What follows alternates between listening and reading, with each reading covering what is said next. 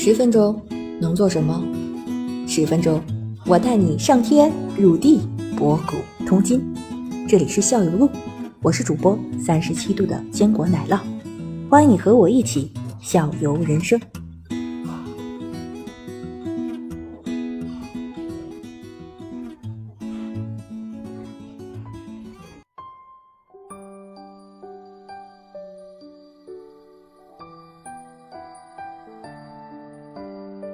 呃，就是你看，我看你这个提纲里面说，脸部都需要什么，手部需要什么，眼部都需要什么，对不对？那我们刚才说了，到底要不要护肤这个问题。另外就是又提到了，就说高价的护肤品到底有没有用，是不是物超所值？两千四，你觉得花的值不值？其实，在我们护肤的选择过程中呢，就是有有真的有太多误区，因为这两年我遇到了很多的客户，真的有很多的误区。呃，首先，如果我什么都不做的话，我这个皮肤其实也还 OK，只要把补水做好了。但是现实生活中，我们遇到的很多很多的客户，他不是这样的，他是怎么样呢？他是因为有曾经的一些错误的肌护肤的方式，而对他的肌肤造成了损害，然后以至于现在他要去再去调理，去调理他的肌肤。就是我们遇到了很多那些用了不适合自己。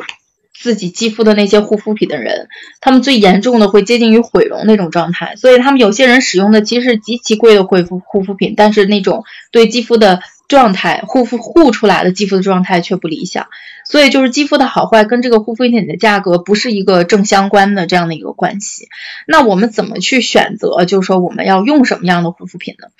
首先，我觉得这个护肤的这个最基本的原则就是不要伤害肌肤。怎么讲不要伤害肌肤啊？有两个有两个方面。第一个方面呢，就是我们不要进行一些错误的操作。错误的操作包括什么？譬如说有一些痘痘肌，有些人他会长很多痘痘。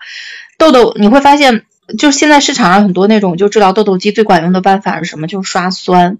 用果酸也好呀，或者是其他那些酸类的物质，那些就会暴力的去破坏你的肌肤，把你的肌肤搞得哎呀就。就你想护理的没达到，但最后让你的肌肤变成了敏感肌，哈，变成了一种很难很难再去护理的这样的一个状态。另外还有一些过度的去角质，就我不知道你们有没有这这个，其实这些都是我自己年轻的时候曾经犯过的错误，包括一些去角质。那有你们市场有那些磨砂类的产品，你们不知道用没用过？譬如一些磨砂的一些洁面洁面的一些产品。那你在那个过程当中，就是你对你的角质的破坏也会很严重，包括呃前前两年就是市场上非常流行的某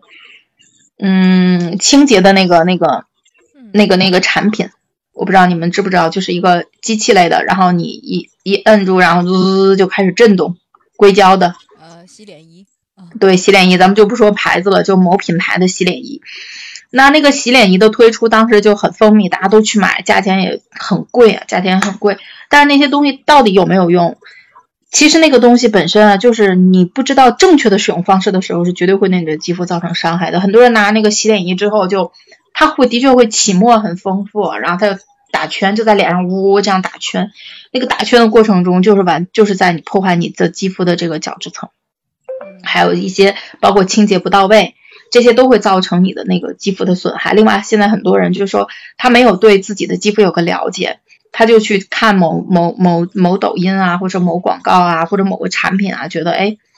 就听那些营销嘛，营销。因为其实化妆品很大的成本，它都在这个销就营销上、广告上，就去看这些，然后买回来，对自己的肌肤其实也是一种伤害。就你用的不对的东西，一定是伤害。